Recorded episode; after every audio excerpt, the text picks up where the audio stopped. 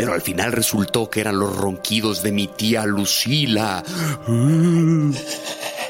Ay, Javi, ¿qué pedo? O sea, la yo sí pensé que me ibas a contar algo de espantos. Pues perdóname, pero es lo mejor que tengo, ¿ok?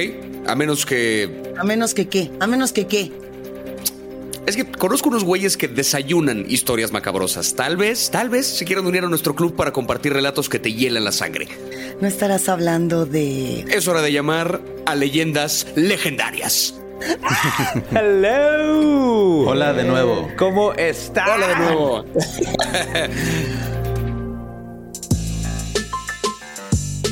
A ver, a ver, a ver. Hemos sido evocados y aquí estamos. ¡Qué maravilla! Bienvenidos, bienvenidas todos quienes nos escuchan. Nosotros somos Javier y Luisa y este es un nuevo episodio especial y muy espeluznante de nada que ver. Ya están escuchando por acá que tenemos a los mejores invitados para chuparnos los dedos, inclusive hasta para morderlos, Javi. Sabemos que disfrutaron bastante nuestros episodios anteriores que se centraban en el terror. Sabemos que disfrutaron particularmente el crossover que hicimos anteriormente con, con estos muchachos. Así que, pues nada, estamos listos para celebrar Halloween o Noche de Brujas o el Día de Belcebú, como le quieran llamar, con estos tres caballeros que están aquí presentes. Leyendas legendarias. Leyendas legendarias, es un honor, es un privilegio volvernos a encontrar. José Antonio Badía, ¿cómo estás? Ah, yo contentísimo, aparte de estar con ustedes. Es octubre, es el, mi mes favorito y eh, estoy contentísimo de poder hablar de cosas tenebrosas, macabrosas y de terror con ustedes. Mario López Capistrán, ¿este es tu mes favorito también? No. no, al menos diciembre, la verdad. Yo soy más navideño, soy más. Sí, pero aquí lo tenemos por presión social.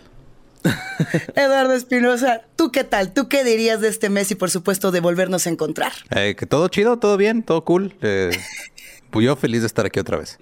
Eh, pues cuenta la leyenda que si dibujas un pentagrama en el piso de tu casa, aparece. Leyendas legendarias, eso fue lo que hicimos acá. Aparece para decirte que lo dibujaste mal, güey. y aparece como en foto de Instagram, así en paños menores. Sí, es con los dos piquitos para arriba, Javier. Los dos piquitos para arriba, acuérdate. Discúlpame, sí. Este... Para estas dos series que vamos a estar estudiando rigurosamente eh, el día de hoy, yo creo que ustedes eran los invitados ideales, los únicos y necesarios. ¿Qué les pareció el gabinete de curiosidades de Guillermo del Toro? ¿Cómo, ¿Cómo vieron esta serie que además la banda la va a empezar a ver ya dentro de muy poquito, ya les van a estar disfrutando y, tiene cosas que pueden estar chidas? Pues, para mí fue un cachetadón a mi infancia. yo crecí con estas series de antologías de terror, Monsters, este, el, Tales from the Crypt, pues ya después X-Files, pero que el tenía un arco narrativo, pero todas estas series, este, con el Crypt Keeper y todo, que te llevaban por historias que tenían principio, medio, fin, se acabó de terror y volver a ver este formato desde que la presentan hasta tener tu historia y dejarlo es algo que me, me está fascinando quiero, que, quiero más, necesito más. Claro, que es muy a la manera de, Twilight Zone, además, que tienes a Guillermo del Toro presentando cada uno de los cuentos, digamos, de terror. O sea, empieza una intro en cada capítulo con Guillermo del Toro diciéndonos el título, el director del episodio y un poquito cuál va a ser el tema que se va a tratar. Sí, poniendo así, poniendo así como el objeto, ¿no? Un objeto que vas a ver ahí en el episodio que, Exacto. que es clave para lo que va a pasar ahí. Yo también, la neta, lo disfruté, este, o sea, ya tenía expectativas, dije, ok, va a estar chido, o sea, digo, al final de cuentas, no es como que Guillermo del Toro haya dirigido, hecho todo. Digo, él es el presentador, es el productor y todo. Pero este confié en su habilidad para, sí, o sea, para escoger historias chidas y decir, vamos a presentar a estos directores que también han trabajado en otras cosas de terror haciendo algo tal vez un poquito diferente a lo que han hecho, pero que a mí en lo personal, este, todos los episodios me gustaron, obviamente unos más que otros, pero me la pasé súper chingón, así de que en Digo, son ocho episodios de una hora. En dos días me la acabé este, en chinga. Obviamente la empecé a ver después de medianoche, como es tradición. Pero. Aparte, es como el, sueño del toro, ¿no? Es, la hora marcada, pero con presupuesto y con nuevos efectos que existen en estos tiempos. Pero se nota que es el mismo amor donde empezó Guillermo ahí en la hora marcada aquí en México. Pero ahora llevado a. Ahora yo soy el que pueda hacer lo que, lo que yo quiera hacer y como decía ahorita este Lolo, que no necesariamente es el director de, estas historias, o sea, no es él el creador de estos cuentos, pero un poco es él poniendo su nombre y el peso que tiene la figura del toro en el mundo del cine y en el mundo del terror en particular, como para empujar el trabajo también de estos otros artistas, ¿no? Que luego eso está chido. Sí, que son, creo, los primeros dos son de él, creo. Sí, los cuentos cortos eran dos de él, creo. el primero, creo que era más el primero, el, de Viewing. Pero creo que el dejarle no solo las historias a los demás, sino luego retomar historias de Lovecraft, por ejemplo y ponerlas en escena ya de una manera bien contada, porque es difícil encontrar buenas historias de Lovecraft en el sentido de cómo las cuentan. Y eh, para mí fueron las más que me fascinaron. Ahorita que llegamos a cuáles son sus favoritos y todo eso, hablamos más de eso. Pero poder ver a Lovecraft con Del Toro, creo que también fue algo así que hemos estado esperando sin saberlo. Yo, ah, después de ver a, a Guillermo del Toro como que presentando las historias una por una y todo, sí me imaginé así, este, ahora para Halloween, nomás ponerle un traje, un traje a Borre y ponerle canitas y ya. así, tenemos disfraz. Aparte, está bien bonito no verlo presentar, porque es alguien así bien bonito que inspira ternura, suavidad y luego es miedo. Sí. Guillermo del Toro tenía previamente este libro de Gabinete de Curiosidades. Yo estoy segura de que ustedes lo han de tener en su colección. Hecho y derecho, yo también lo ando buscando por aquí en mi librero. Es un libro que nos daba un antecedente de toda la colección, de todo el bagaje, de toda la admiración que tiene Guillermo del Toro por el terror y las cosas extrañas. La admiración por este weird fiction, por este mundo del extraño, donde Lovecraft está. Por supuesto que está Ray Bradbury. A mí se me hizo ese primer referente, por ejemplo, ¿no? Con el show de terror de Ray Bradbury o con estos que también estaban mencionando. Pero yo no sé ustedes, yo, yo sentí algo que como que me impidió en un, en un primer momento entrar a la historia. A mí el primer episodio, el primerito, no fue mi consentido. O sea, yo hubiera por ahí hecho algún acomodo de rompecabezas distinto. Es el del murmullo. Sí, el de sí, esas Murmullo, aves el de que los van. Sí, o sea que a mí en lo personal se me hizo el episodio más bonito de, de todos. El, el más romántico. Ajá, anda. sí. Es que Sí. creo que justo ese episodio encapsula lo que es el, el terror de fantasmas, el, el victoriano, el haunted, ¿no? Es- habla de una pareja y sus problemas dentro de un lugar que está embrujado, porque en inglés haunted puede ser algo personal o puede ser algo sobrenatural.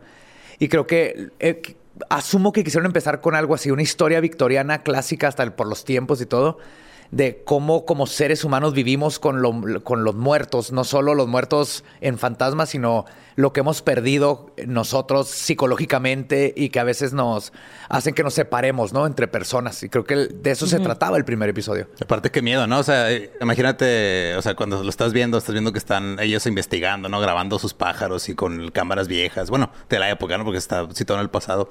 Que estés revisando lo que grabaste de audios de pájaros y de repente se escuche el niño ahí diciendo, tengo mucho frío. De que pinche miedo, güey. Sí. sí, que aparte, y que pensando ahorita en esto que los personajes llegan a esta casa con un bagaje emocional particular que resuena directamente con el fantasma de la casa, ¿no? En este caso en específico es una mujer que desde el principio nos sugieren que perdieron un hijo y cuando llegan a la casa nos enteramos que en la casa hay una historia de un niño que murió, ¿no? Entonces es un poco el, también el cómo nosotros vemos el terror. Lo que realmente nos da miedo no es la parte, eh, la parte inexplicable, la parte que no tiene sentido como la realidad. Lo que resuena con nosotros en una historia de terror es lo que realmente me podría pasar a mí. Exactamente, y creo que ahí es donde pegan mucho las historias de fantasmas, porque es un reflejo directo. Estamos hablando de es otra persona que estuvo, o es alguien que yo conocí que estuvo, ¿no? A diferencia de lo que es el terror cósmico, Sí. por ejemplo, que es algo que está muy por encima de nosotros. Creo que fue una historia Claro. muy personal, asumo que por eso la pusieron al principio, pero que es un buen así como tentempié de relájate, disfruta. Porque vienen muchísimas historias de absolutamente todo. ¿no? Oye, Sí, pero está ya- chido lo que, lo que dice Lolo de la, de la cámara, ¿no? Porque pues eran cámaras de cinta, se podría decir. Sí, De ajá. film. Y, esa- y esa es la tecnología con la que se pueden agarrar psicofonías, ¿no? Sí, eso es lo chido, o sea, como- como el- No sé si fue intencional, pero queda Sí, chido. digo, pues el, el, el, el- el- el aparato de audio que usaban, ¿no? Que grababan cinta y todo eso, pues yo creo que obviamente... Digo, es que el- el- algo que nos pasa o que hemos platicado de otras cosas de terror es de que ya está como que cada vez más difícil situar este historias de terror entre más tecnología hay disponible. Entonces, entonces como que Los irse al malditos celulares. Ajá, o sea, pues, situar estas... Mataron al este, slasher. Sí, pues, situar a estas historias en otras épocas usando equipo viejo y todo que... Que pues, la neta, sí, como que te da, te da miedito el decir, ah, güey, yo estaba ahí bien a gusto escuchando a, a los pájaros que estaban A ahí. José José, ¿no? y de repente se escuchó ahí algo. De repente se escucha y dame una a cuba. Sí. Pero justo le están diciendo, a ver, aquí hay un montón de momentos, ¿no? Que eso también está bien chido. Hay distintas temporalidades, hay personajes muy contrastados. Ya vamos con los episodios favoritos. Ahora sí que de un buen vez, ¿quién nos dice cuál es su consentido? Híjole, mi, favorito fue el de la autopsia, el segundo. El segundo. El segundo. Sí. El segundo está chidísimo. Yo hubiera empezado con el segundo, pero ya, pero ¿por qué? ¿Por qué Es cuentan? que siento que, o sea, se pone, digo, empieza como, me gustó que está narrado hasta la- un cierto punto. O sea, que llega, estás escuchando tú la historia que le está contando el policía al, al forense que llega. Y el policía no sabe qué está pasando, ¿no? Y le dice, güey, es que esto es algo que no entiendo, no sé qué pasó. Hubo esta explosión en la mina, este güey metió una bomba, no sabemos qué pedo. Y luego ya empiezas tú a descubrir la otra parte de la historia con este el, pues, el alienígena que vino en que no era una bomba, que era una besita. Y luego ya cuando está la parte de la autopsia en sí, a mí lo que se me hizo muy chingón fue este cómo es una literal es una batalla de intelecto que termina con literal el doctor perdiendo la vida para ganarle al invasor. Esa parte fue la que se me hizo muy chingón. Todo el diálogo que hay Así la tranquilidad con la que este güey, o sea, digo, primero se levanta y tú piensas, ah, es un zombie, y lo resulta, no, güey, es un pinche alien adentro del cuerpo de un cabrón que está alimentándose de otros seres humanos. Y le habla bien así, bien tranquilo, doctor. Elocuente. Sí, súper elocuente. Creo que eso da más miedo, ¿no? Que no era así como que, ah, era de, hola, ¿cómo estás? Lo que va a pasar es lo siguiente. Déjame te explico. Claro, porque el alien no es ningún pendejo. O sea, se puede perfectamente hablar con él. Entonces, es un ser racional. Qué miedo que esto lo está haciendo conscientemente. Y creo que lo sientes, ¿no? Porque el, mismo alien dice eso de que tenemos miles y miles de años evolucionando. Ya sabemos qué necesitamos y qué no fisiológicamente. Y claro que intelectualmente estamos bien cabrones, mucho más que ustedes. Pero ahí es donde entra este pedacito de, jaja, no has probado contra un ser humano, güey. Somos tenaces. Sí, o sea, qué huevos de, digo, o sea, al principio ya sabes, ¿no? El doctor tiene esta, pues, este diagnóstico de que ya no le queda mucho tiempo. Y al final dice, ah, pues mira, de igual me iba a ir, ¿no? O sea, de algo nos tenemos que ir y si me voy chingándome a un alienígena en una batalla de intelecto. Pero me gustó porque esa parte está como, o sea, muy bien escrita, se me hizo muy chingona, muy bien ejecutada. Pero también tiene la parte de, o sea, ya lo que tiene que hacer el doctor de literal, este, irse jodiendo el cuerpo poco, poco, poco por el solo, así, el bisturí en el ojo, güey, fue de what the fuck. Perro andaluz, ¿no? justo, un guiño, un guiño, justo la referencia. Todas esas referencias cinematográficas. A ver, ¿quién sigue con su consentido? ¿Cómo le damos? El mío fue el 4. En cuanto lo vi, le dije, yo lo estaba binge-watchando todo. modelo Pigman. En el cuarto, ajá. En el cuarto episodio es donde por primera vez puse pausa y dije, need un break y fue no por, ese episodio específicamente. Y sí llegó diciéndonos bien cabrón, es que fue el cuarto, ya el cuarto, el cuarto. Desde también, me lo, dijo a mí cuando nos encontramos hace un par de semanas. También llegó, es que güey, cuando llegues al cuarto vas a... sí, sí, sí. sí, es que es, hacía mucho que no veía una buena propuesta de un cuento de Lovecraft. Y creo que aparte escogieron uno buenísimo, o sea, esta relación entre el artista y el poder del arte. Creo que hay una analogía muy bonita porque tú estás viendo ahí un artista que pinta algo tan cabrón que te vuelve loco. Pero al mismo tiempo tú estás viendo una película que hicieron sobre un arte que si lo ves te vuelve loco o, te mete en este mundo de que existen estas entidades cósmicas que te joden la mente.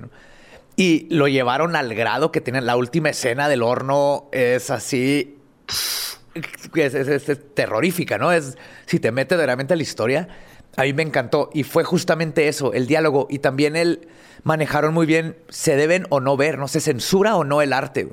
¿Hasta qué grado llegamos a donde es que vuelve loca la gente? Y es arte, ¿no? Que, que, es como seres humanos hasta donde tenemos los límites de expresar y de dejar que los otros puedan expresar. Eh, me fascinó así todo este camino que nos llevaron este, desde el que está el gore hasta la parte artística y todas las connotaciones ahí profundas que tiene este episodio. La neta, este, o sea, a mí se me hizo muy chingón. A mí también tengo este pedo de que cosa en la que aparezca Crispin Glover, cosa que quiero ver. Y ah, cuando lo vi en pantalla me emocioné un chingo, güey. Más viéndolo como un artista con ese pedo de que tiene este talento, pero, o sea, también el, como el reveal, el twist al final de, no, pues es que te dicen que pintes lo, que ves, güey. Ajá. Esto es lo que yo veo. y te quedas así de, ay, güey, este, ¿qué está pasando? Sí, eso me encantó, la, porque el arte es llevar lo subjetivo a lo objetivo. Ajá, dirían que se, llevó a Lovecraft, por ejemplo, que le ganó al relato de Lovecraft, que le gana la estética Lovecraftiana. Totalmente. Lovecraft, la verdad, la verdad, si lo lees, es muchas veces muy aburrido. Este, no, no todos sus cuentos son así como, ah, wow, qué, qué bonito este cuento. ¿no? No, no es un Edgar Allan Poe que te mete más, está como un poco más disperso y porque es muy difícil para Lovecraft pues, poder describir lo indescriptible, porque básicamente eso se basa su terror. Entonces creo que ah, es lo que pasa a la hora de pasarlo a lo visual, cómo describes lo indescriptible, pero ahora lo enseñas. Y aquí lo hicieron hermoso. Y lo que más me gustó fue el Molgorth thingy que sale del pozo, que es exactamente como lo describe Lovecraft. Entonces, tu primera, tú te esperas algo más CGI con tentáculos y, y no, es esta cosa medio este, aterrizada, ¿no? Pero así lo describía Lovecraft. Ya cuando lo ves dices, es que eso es algo que me puedo topar en un pinche cementerio. Creo que al aterrizar el diseño en esa parte, tú dices, lo hace un poquito más terrorífico. Ya cuando lo piensas, dices, güey, qué miedo que me salga una de esas cosas en mi sótano. Pues digo, que te salga donde sea. la Sí. neta. Eso y también, también quien tiene un pinche pozo en su sótano. O sea, como que un poquito se lo buscó, ¿no? De tener esa. Por andarle jugando al modernillo, ¿no? Acá. Eh, pues sí. Sí, hay un problema grande con los sótanos. Eh, por, por acá teníamos esa duda de si tuvieran que tomar una historia, ¿no? De, de todas las que les ha tocado vivir en leyendas legendarias, de todo lo que ha pasado, inclusive con ustedes mismos dentro del podcast, ¿cuál de estas entraría en, en- en Gabinete de Curiosidades? Que dijeran, no, señor del Toro, le tenemos esta propuesta, nos pasó esto y lo queremos hacer un los tres episodio. vamos a opinar lo mismo y Lolo te va a decir exactamente cuál es. Sí, una vez que fuimos a una casa donde hubo un incendio que este, se llevó a tres personas y fuimos a hacer una investigación paranormal ahí. Y sí, Ustedes tres. sí, nosotros Sí. tres y sí, este... O sea, tres personas, tres personas. Va, Sí. chido, O sea, desde ahí es como, y luego cada quien le tocó como que eh, nos dividimos, ¿no? Y pues en el patio, pues este, en uno de los pasillos fue donde pasó la explosión, explotó un boiler porque estaban ahí, este, tenían, estaban reparando un, un- un tanque de gasolina de un, de un auto. el- Limpiando, Ajá, entre sí. comillas, ¿no? Están limpiando para ponerle cosas adentro. Ajá. Ajá. Cruzarlos por la frontera, Ciudad Juárez. Sí. Entonces, este, se prendió el piloto y explotó y pues se llevó a los tres, ¿no? Entonces, estamos nosotros ahí y pues siempre hacemos las mismas cosas que siempre nos ha hecho Badía, ok, vamos a, este, a tratar de hacer esto lo más eh, lógico posible. Científico, Pero cuando de repente estás ahí y se empieza a mover una lámpara de la nada, güey, pues como que sí te da miedo. En la puerta Sí. puedes ver la mano de uno de los que Esos- se quemó, trató de salir y en el barniz de la puerta están las huellas digitales. Eso. Ay. eso. Todavía. Entonces, desde ahí, ver lo que sucedió y luego estar ahí la experiencia y lo, que te cuenta la gente que pasa en esa casa. O sea, aunque no te haya pasado nada, nomás el ambiente de saber lo que sucedió en donde estás.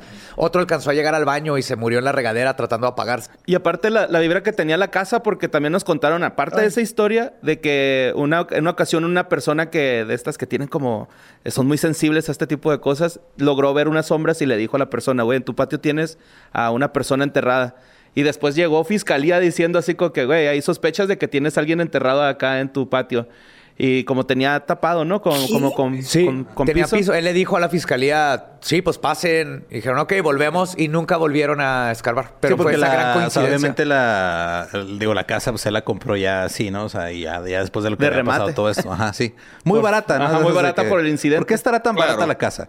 Y yo la manera en la que contaría la historia, si nos dijeran cómo está, sería justo como que intercalando entre el que se vea la representación de la historia, o sea, entre- entrecortada con nosotros al mismo tiempo enterándonos de qué fue lo que pasó, ¿no? O sea, sí, como- y que vayas viendo hacia atrás hasta que el- se acabe en donde prende el piloto. Y que volvemos un poquito al primer episodio de este pedo, que es la pareja que llega a la casa donde ya ocurrió algo y estamos viendo cómo a ella le ocurre un poquito algo que hace eco con la tragedia que vivió esta otra pareja que vivía antes en ese lugar. O sea, Sí, porque de hecho... Se el escuchaste todo esto. ¿verdad, Guillermo del Toro? Si tomaste nota, Sí, por listo, favor. gracias. Porque incluso este a, a mí, que soy el más escéptico, fue al que creo que me pasó lo más raro, güey.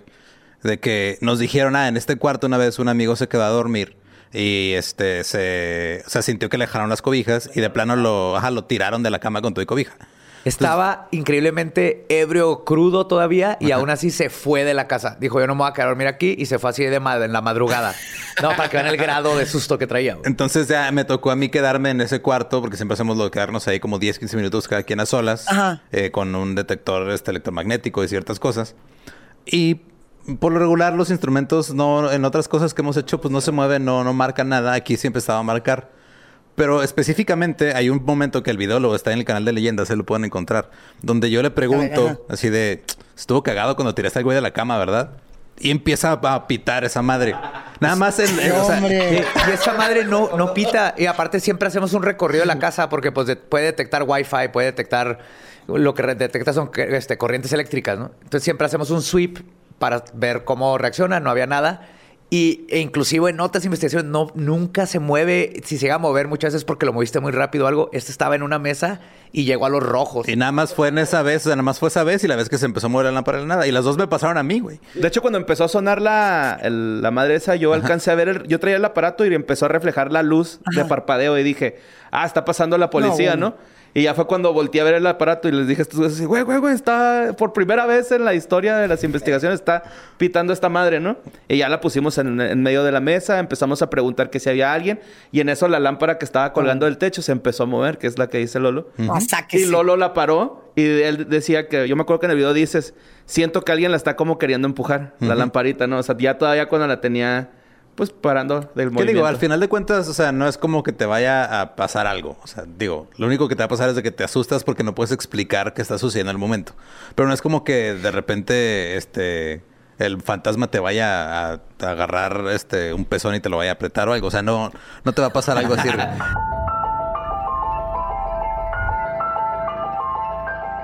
A ver, esta sirve como cierre perfecto, esta historia que nos acaban de contar como una especie de puente, porque yo diría que esto que acaban de platicar pertenecería más al universo de Mike Flanagan con la siguiente serie. O sea, porque también podría ser un episodio de The Midnight Club, o no.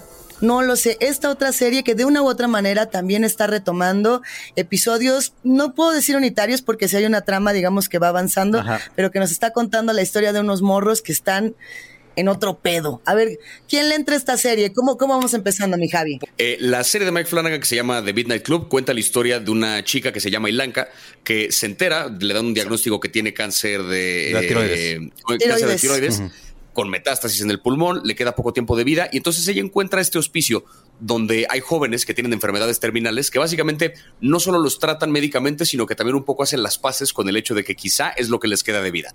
Ella quiere ir a este hospicio porque cree que ahí está la respuesta para una posible cura, porque encontró la historia de alguien que hace muchos años se curó, pero total que estos jóvenes, que todos de nuevo tienen enfermedades terminales, se reúnen en las noches a contarse historias de terror, o como ellos le llaman, a convocar fantasmas, porque al final, ¿qué es un fantasma sino una historia?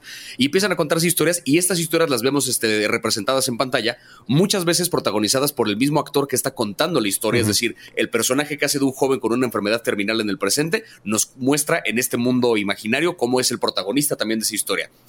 Imaginé luego, luego a los tres le- leyendas en ese contexto en su casa, Exacto, o sea, actuándose exacto. ellos mismos en el pasado y en otro, en otro universo. Sí, nosotros, este, Háganle tenemos, una carne asada y somos nosotros sí, los sábados. tenemos una enfermedad Exacto. terminal llamada Estamos vivos. Ser- estar vivo es enfermedad terminal, güey. Entonces, más dura, más larga de la historia. Ajá. Y el caso es que básicamente de esto va esta serie. Entonces tenemos por un lado la historia principal que es la de Ilanka y estos jóvenes sobreviviendo en esta casa y tratando de encontrar respuestas a sus enfermedades y al pasado de la casa. Y tenemos por otro lado toda esta colección de pequeñas historias que se cuentan los personajes a lo largo de la serie. ¿Cómo vieron ustedes esta como antología, no antología, que además es de Mike Flanagan, que pues es un gran autor de terror, que hablamos mucho la vez pasada que estuvieron por acá? Lo queremos mucho. Sí, Mike De hecho, Flanagan es eh, chido. A mí se me hizo que, este, digo, sé que a, a poquito antes de empezar a grabar, Luisa tenía una opinión este, al respecto. Ahorita nos la platicará. Me vas a quemar. ya, ya Pues es nos que también tú- exhibiste. Tú pero- solito, no, ya no es mis huevos. Yo dije que me gustó. Tú Yo soy testigo, exactamente. Pero Sí, no, no, no, espérame tantito. Ahorita llegamos al, al comentario. Con mi, con mi Flanagan nadie se mete, ¿eh? a mí se me hace que es. no puede hacer este, nada malo. Yo lo sentí como una, o sea, eh, sí tiene los elementos de Flanagan, pero obviamente al ser una serie de que protagoniza a adolescentes, o bueno, gente, bueno, adolescentes entre comillas, porque todos están en, todos los sectores tienen 20 22 años, Pero 24, está, algo así. pero está dirigida a adolescentes Pero adultos. está dirigida a- al público de young adults. Entonces ya desde ahí es como que lo que hace Flanagan, pero un poquito diluido. Pero al mismo Sí. tiempo, yo me, o sea, a mí lo que me, me- me trajo muchísimos recuerdos es de que cuando yo me quedaba en la noche maratoneando Le temes a la oscuridad de Nickelodeon, o sea, me dio ese mismo feeling, pero ya con este, como que llevado a otro nivel. O sea, porque digo, en Le temes a la oscuridad no pasaba nada. O sea, yo ni me acuerdo de los. Nomás se juntaban literal, tenían su club de la medianoche y se ponían a, a hacer sus historias.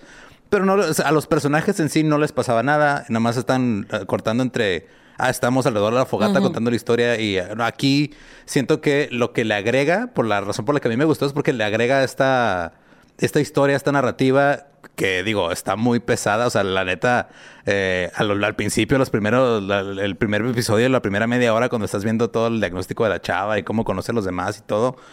sí te, sí te pones en un mood como que, güey, verga, esto está bien triste, pero al mismo tiempo, como ellos aceptaron de que, güey, o sea, ¿cómo me vas a asustar? Si ya me dieron la peor noticia de mi vida, me voy a morir y tenía, según yo tenía futuro. Eso fue lo que me gustó. O sea, esa es la parte que yo digo, ok, Flanagan tomó un concepto que en su época, así como tipo Le temes a la oscuridad, o Goosebumps o todo eso, no tenía absolutamente nada de involucramiento emocional con los protagonistas. Le metió esa capa y aparte le mete la capa de la historia de, la casa donde están. Eso fue lo que, la razón por la que, me gustó. Es algo que en lo que es maestro, ¿no? Flanagan. Flanagan no, lo, no va a poder hacer una película en donde no te meta el elemento humano a un grado en donde te dé miedo o no la película. Puedes empatizar con absolutamente todos sus personajes esta sentencia de muerte que tienen todos estos jóvenes, pues que hay eso, que hay más terrorífico que eso, ¿no? O sea, que hay más, que hay más devastador y más, eh, más eh, que te puede asustar más que el saber que ya te vas a morir. Ante esa circunstancia, que estos morros se enfrenten a una situación terrorífica, pues también le da como otro tono porque es un ¿qué hace falta para que estos güeyes se asusten? Ajá. Entonces, como que también hay un, hay un puente ahí en medio que son ellos como protegiéndonos a nosotros del terror de la casa y que además aprovechan todas estas historias cortas para burlarse también mucho de cómo opera el género de terror. Exacto.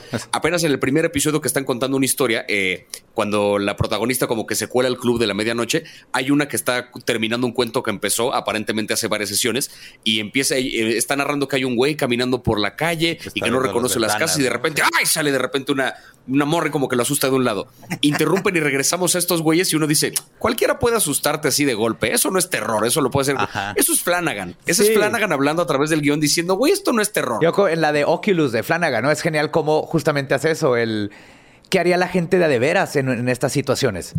en Oculus eh, dices, tengo esto paranormal, ¿qué voy a hacer? Lo voy a grabar. Lo primero que voy a hacer es documentar todo. No estoy loco, quiero que la gente lo vea. Y Flanagan siempre lleva esa parte lógica a, lo ilógico o a lo paranormal y todo. Es cómo reaccionaría una persona de a de veras ante esta situación. Aparte siento que, o sea, digo, en el primer episodio justo con esa historia como que te, plantean todo el tono de la serie en sí, porque te plantean este que Ilanka tiene, aun cuando tiene su sentencia de muerte, también al mismo tiempo tiene esta ilusión de, hubo aquí alguien que se salvó de esto y por eso quiero ir ahí porque tal vez ahí está, este, o sea, como ya desde ahí te plantean ese arco narrativo, te plantean el rollo de cómo funciona el Midnight Club y al mismo tiempo todos los personajes están súper bien definidos desde el primer episodio. O sea, todos los personajes este, que participan en el club, o sea, todo, todo está como que muy, muy bien. O sea, así es de, ya del primer episodio en adelante, ya es de. O sea, le vas a entender porque le vas a entender. Si no, es porque no estás poniendo atención. A diferencia, siento que pasa en algunos. Digo, tal vez regresando un poquito al, de Guillermo el Toro. Hay algunas, por ejemplo, la historia de en la que sale Rupert Grint, en la de la bruja. Que a mí me gustó esa, porque hace lo contrario, te va explicando sobre la marcha y tú vas entendiendo al mismo tiempo que el personaje. Entonces, como que son dos maneras diferentes de contar una, una, historia. Y como esta, la de Midnight Club, sí tiene este, varios, varios arcos, varias tramas, eh, siento que sí está bien ejecutada, pero al mismo tiempo, pues sí, o sea, es Flanagan para adolescentes. Ajá. A, la par de esta historia también nos está contando desde el primer episodio, ya nos deja ver que va a haber un tema que no sabemos si va a ser satánico, si va a ser de algún tipo de secta, si algún tipo de cosa que se empieza a ver en pequeños flashes. Sí, claro, ¿no? Los, las pequeñas visiones, el, el pentagrama abajo de la cama, todo ese tipo de cosas. Ahí hay algo que también se va a dar y que va a estar chido. Mi, mi única queja con esto, y no es queja, uno no se puede quejar de nada de lo que hace No, tú quéjate, quéjate. Tienes, estás, en tu derecho de, estás en tu derecho de equivocarte, Luisa, adelante. Sí, escuchen y me dicen, escuchen y me dicen, a ver, esta también está basada en una novela. Esta serie está basada en la novela de Christopher Pike y viene mucho en esta relación, por ejemplo, con Fear Street, de la cual estuvimos hablando en ocasiones anteriores, que está inspirada en los cuentos de R.L. Stein. Y así tenemos, como decían, Le temes a la oscuridad, que además tuvo un reboot donde ya se cuentan las subtramas de los personajes que se acercan a contar estas historias en el Club de la Medianoche. Y así tenemos un montón de morrillos que de una u otra manera inclusive hasta se suman a la tradición ya los de Stranger Things, ¿no? Que queramos o no, también tiene esta onda de clan de morros, les, les, pasan cosas sobrenaturales. Eh, o, sea, tenemos ya Super 8, muchos espacios de jóvenes. Eso nos encanta y mientras más tengamos, mejor. No manches, la sociedad de los poetas muertos, güey. Esa madre. Ese sí era miedo, güey. Juntarse en esa pinche cueva, güey. O un puma, mamón. Ajá, sí. Pero ustedes díganme, ¿ustedes sienten que Flanagan sumó un elemento distinto a ese tipo de narrativas de jóvenes, o sea, dejó un sello impreso que hubiera sido distinto al de otro tipo de, de relatos. Pienso que sí, pero también después de haber visto Midnight Mass o de haber visto los sustos que de pronto nos dejaba con Hill House, yo necesitaba ese susto que me hiciera gritar y apagar la tele, como en aquel episodio legendario. Sí, no, pero te tengo una mala noticia, Luisa. Tú no eres el target market.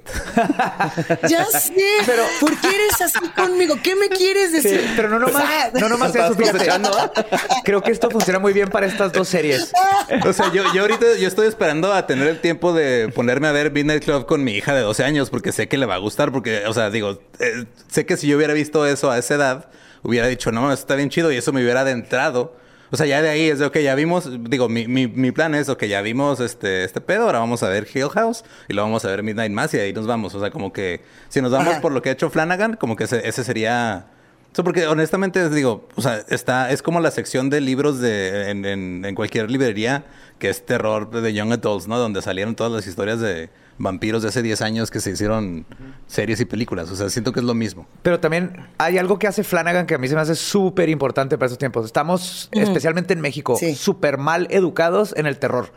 Los mexicanos Sí. tienden a decir si les gustó o no una película de terror, si está bueno o no, por cuántas veces los asustaron. Literalmente de que fue de ¡ah! No de que verdaderamente estuvieran Ajá. metidos en una historia eh, y que es más un sentimiento de de este sentirte solo o empatizar con los personajes o que te regrese a tu niñez. Por ejemplo, Hill House, el, Refuto. el bastón que va pegando, esas cositas, el verdaderamente Oh. meterte y dejarte llevar por una historia, no necesitas el jump scare, no necesitas el, estas cosas. Entonces, mucha gente no, no es tan mal, pero eso es lo que buscan. Entonces, Flanagan, yo lo he visto que lo que ha hecho en sus películas a, a veces juega con las dos, pero creo que fue la gran diferencia entre Bly Manor y Hill House. Hill House, muchos dijeron, ah, bien padre, porque tuvieron sus sustillos, ¿no? Bly Manor casi no tiene esos sustos y no les gustó cuando es mucho más profunda la historia de entre las personas y el, el- el sentimiento Es que- de- del terror íntimo en esa. Sí, siento que es lo que dice poquito Lolo de, de que humanizas bien cabrón a los, a, a lo- a las- a los personajes, ¿no? Por ejemplo, a mí en Midnight Mass lo que más me asustó, güey, fue el final de la Mataperros, güey. O sea, cuando empieza a escarbar la arena, fue ahí como de que, ah, cabrón, sí es cierto, güey. ¿Qué chingados haces ante lo inevitable, güey? Deja tú, ¿dónde Ya. está tu hipocresía, no? Muy chida y También, todo. sí, y también, yo me además, quiero ir aparte. al cielo, pero a la hora que te Sí, pero- confrontas con tu Dios, entonces sí le tienes exacto, miedo. punto y aparte, pero, o sea, la neta, yo sí fue ahí donde dije, güey, sí es cierto, ¿qué chingados haces ante ya? Ya estás ahí, güey, ya, ya te tocó, carnal. O sea, te lo inevitable lo que haces aquí es te juntas con tus otros compas que van a morirse y te pones a, a contar historias de terror, güey. Es Perdón, que, es que justo, o sea, yo pensaba, por ejemplo, Blind Manor, eh, justamente inspirada en, en la otra vuelta de tuerca, Ajá. o también basada, basada en una novela, sí construye una atmósfera bien profunda. Y ese es, ese es lo único que yo digo. No sé si, si tengo esa misma atmósfera y esa misma como hilo narrativo en, en Midnight Club, pero la neta es que sí está bien chida. Y ya diciendo que no soy el target, me voy a ir a Sí. llorar al Sí, rincón. es Yo por el puedo, target. sumando ahorita un poquito a lo que a lo que estaba diciendo ahorita Badía con respecto a cómo Sí. de repente estamos maleducados en el terror. No sé si es solamente una cuestión de, de México, pero sí es cierto que es muy común este comentario de es que no, no es bueno, no es, ni siquiera es no me gustó porque no me asustó varias veces. Es eso no es terror porque no me dio miedo. Es que el miedo adopta muchas formas también. No solamente la cuestión del jumpscare y ni siquiera solamente la cuestión como del terror psicológico que entra, de qué habrá allá afuera. A mí la idea de ver estos morros que tienen 18 años y decir, verga, le quedan seis meses de vida, no me están asustando, no es realmente un terror psicológico de algo que me esté pasando a mí, pero si yo conociera, o sea, como que metiéndome un poquito en la situación de esta serie, yo veo como a los adultos que no tienen enfermedades terminales, cómo tratan de hablarles. Sí. Me da miedo, entre comillas, esa situación. El decir, ¿cómo le hablo a alguien que tiene una situación tan imposiblemente lejana a mí, que claramente no me identifico y que sabe que no lo entiendo? Y que me va a ver con cara de pendejo y que tiene toda la razón. Yo le digo a un morro, ah, todo va a estar bien. Me va a ver con cara de imbécil porque claramente no sé de lo que estoy hablando. Sí, pues es lo que pasa, o sea, y, y el personaje de, se, se me va el nombre, del tutor de Ilanka, el, el que se queda a cargo de ella, eh, tiene mucho, o sea, pues básicamente todo, toda su trama es de eso, o sea, es de... Exacto. Y él, y él siente, o sea, a mí lo que más me, me, como que me hizo sentir, pues no, no miedo, sino como que, pues, no sé, me sentí muy, me hizo sentir mal el tratar de verlo a él, eh, tratando de llegar a, a entender el hecho de que él no, él no falló. O sea, que como que él tiene esta idea de que es que, o sea, estás enferma, te vas a morir, que hice mal yo. Y él le dice, güey, es que, o sea, pues tú no hiciste, tú lo hiciste todo bien. Eso está fuera de tu control. y esa parte de, digo, yo siendo padre de familia, de pensar de, ah, güey, si algún día llega a pasar algo, lo que yo hago todo bien, pero está fuera de mi control, güey, pues voy a reaccionar igual y qué pinche miedo. O sea, porque. Es, que eso es lo que. es cuando terror. vas a ver una película de terror, por- más estas de Flanagan y así, no, no estoy hablando de una slasher que vas nomás a. Es la, saga- A reír. es la película de acción Es- de es terror. ¿no? cura, es una Pero en cura, el ¿no? terror tú tienes la responsabilidad de llegar y decir, yo vengo a que me cuenten una historia. ¿no? No, muchos llegan con, a ver, a que no me asustan. Y cuando no lo asustan, dicen, eh, ¿eso qué? Entonces, en- justo en estas películas, desde el gabinete a, a este, a Midnight Mass, es, es esa de métete a la historia, encuentra esas partes donde tú empatizas, encontrar ese lugar en donde tú, en- tú existes en ese mundo. Sí, te pones en esos Y es zapatos. lo que verdaderamente el ponerte en los zapatos es de donde viene ese terror, esa esencia humana en la Claro. que todos le tenemos miedo a algo. En algún punto hemos estado en la oscuridad, ¿no? Ya sea por la enfermedad o literal, en un- una cabaña en medio de la Sierra Tarahumara con pasos alrededor de ti. Los dos son igual de terroríficos. También qué miedo este hacerte fanático religioso, ¿no? Como la chava esta de, de Midnight Club. En Midnight Mass a mí esa era la parte que más me daba miedo. digo la porque- comunidad hijo. enloquecida por el... O sea, No, pero te digo, pasa, Sí. pasa, digo, a menor escala, pero también en Midnight Club con la chavita que nomás quiere hablar de ángeles y quiere hacer sus cosas a cada Claro. güey. Pero creo que eso es una importante distinción con todo este tema, que es un, o sea, y que creo que es el a donde apunta el terror de Mike Flanagan. No me asustó, pero sí sentí miedo. Sí. Que son dos cosas bien diferentes, Sí. ¿no? Y el miedo es la cosa que sí se, esa sí se mete al estómago. Ándele, Luisa, ¿eh? Y fíjate que Bien, Yo estoy feliz, yo estoy Pero feliz. está padre porque tu opinión, ¿eh? Ustedes me pueden ningunear el día de hoy, pero al final del día la idea es que todos nos vayamos a ver esta serie porque no tiene desperdicio. O sea, la neta es que sí está perrísimo.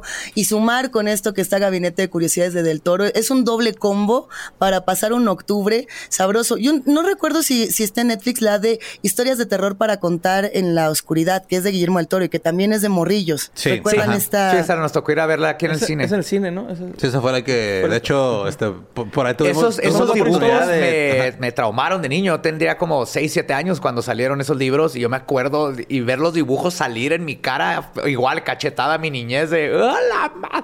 Era ese el libro que leía yo a escondidas, ¿no? Hacia abajo, en la el mundo se había dormido y me asustaba a mí mismo y me encantaba. Sí, curiosamente fue creo que la primera cosa que hicimos así como importante con leyendas, que fue que nos, nos, nos dieron una sala para llevar a los fans a verles una premier con, con esa película y eso todavía lo llevó a otro nivel más así de, güey, estas son las historias que leíamos ahora y ahora podemos compartirla con la gente que nos ha ayudado a, a posicionarnos con el podcast. Y algo también que me, me gustaría añadir rápido es específicamente las dos, porque son antologías, pero la del toro, que les digo, me, re- me regresa a from the Crypt y, este Twilight Zone, es que ya hacía falta este tipo de antologías que muchos no tienen final en sí, ¿no? O sea, te cuenta una historia, llegan hasta un final dentro de eso, pero se queda abierto a qué sigue. Y para mí, eh, que crecí con eso, creo que eso es lo que ha creado a los del toro así nació. Y él veía estas historias de Twilight Zone o del, del Crypt Keeper que se quedan donde qué pasó con el hombre lobo y él en su cabeza continuó esa historia y lo creó su propio hombre lobo. ¿no? Creo que nos hace falta también como creadores tener este tipo de experiencias de otros creadores que luego nos dejan abierto ahí el papel para que nuestra imaginación y la imaginación de los de 10, 11 años empiece a seguir y empiezan a crear sus propios monstruos y sus propias historias de terror para que en 20 años ellos sean los que cuentan las nuevas ficciones. Pero no siempre. Ahí está Pinocho 2000, güey. Está de la verga, güey. Ah, pero es que espérate a la que va a ser el mismísimo del toro. Aguántate tantito porque ese sí es otro pedo. Sí, sí, sí. Yo sé que, ajá, yo sé que Borre con las de, con la de Guillermo del Toro se quedó este traumado con el, con quedarse pensando que hay un túnel subterráneo de miles de ratas que alimentan una rata gigante, güey. ¿Qué pedo con eso?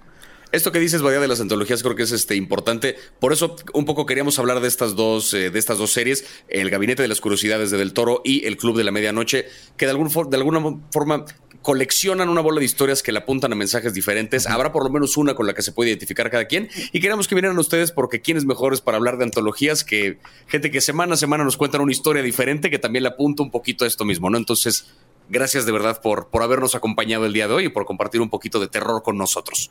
Ah, pues gracias No, a entonces ustedes por, encantados, que por mejor que otra vez. no, sí, esta experiencia y más que nada que luego poderla platicar con ustedes. Uf. Eh, Luisa, no tiene nada malo que no te haya gustado. Ya, yo nunca dije así. Yo dije que estaba haciendo Pancho. Me agarraron de puerquito, pero ¿saben qué? Los amo, los amo, Ah, leyendas. Y de verdad, también. Les queremos. esta es su casita, los adoramos. ¿Cuándo vuelven? la próxima semana. Ah, otra vez, ¿no? Cuando salga otro. No, cuando digan ustedes, mira, nosotros encantados. Pues eso ha sido todo en este nuevo episodio. Esperamos que hayan disfrutado nuestra compañía. Y de estos casos de crimen real, fenómenos paranormales o eventos históricos tan peculiares, notorios y fantásticos que se ganaron el título de leyendas legendarias. No olviden pasar por la cuenta de Netflix MX para compartir historias espeluznantes que podemos encontrar en el catálogo. Y tampoco olviden que todos nuestros episodios Y los de leyendas legendarias. están disponibles en Spotify y en otras apps de podcast para que nos escuchen cuando quieran y todas las veces que quieran. Nosotras, nosotros somos Javier del Toro y Luisa Flanagan y este fue un nuevo episodio de Nada que Ver, un podcast de Netflix producido por el equipazo de posta. Gracias por escucharnos.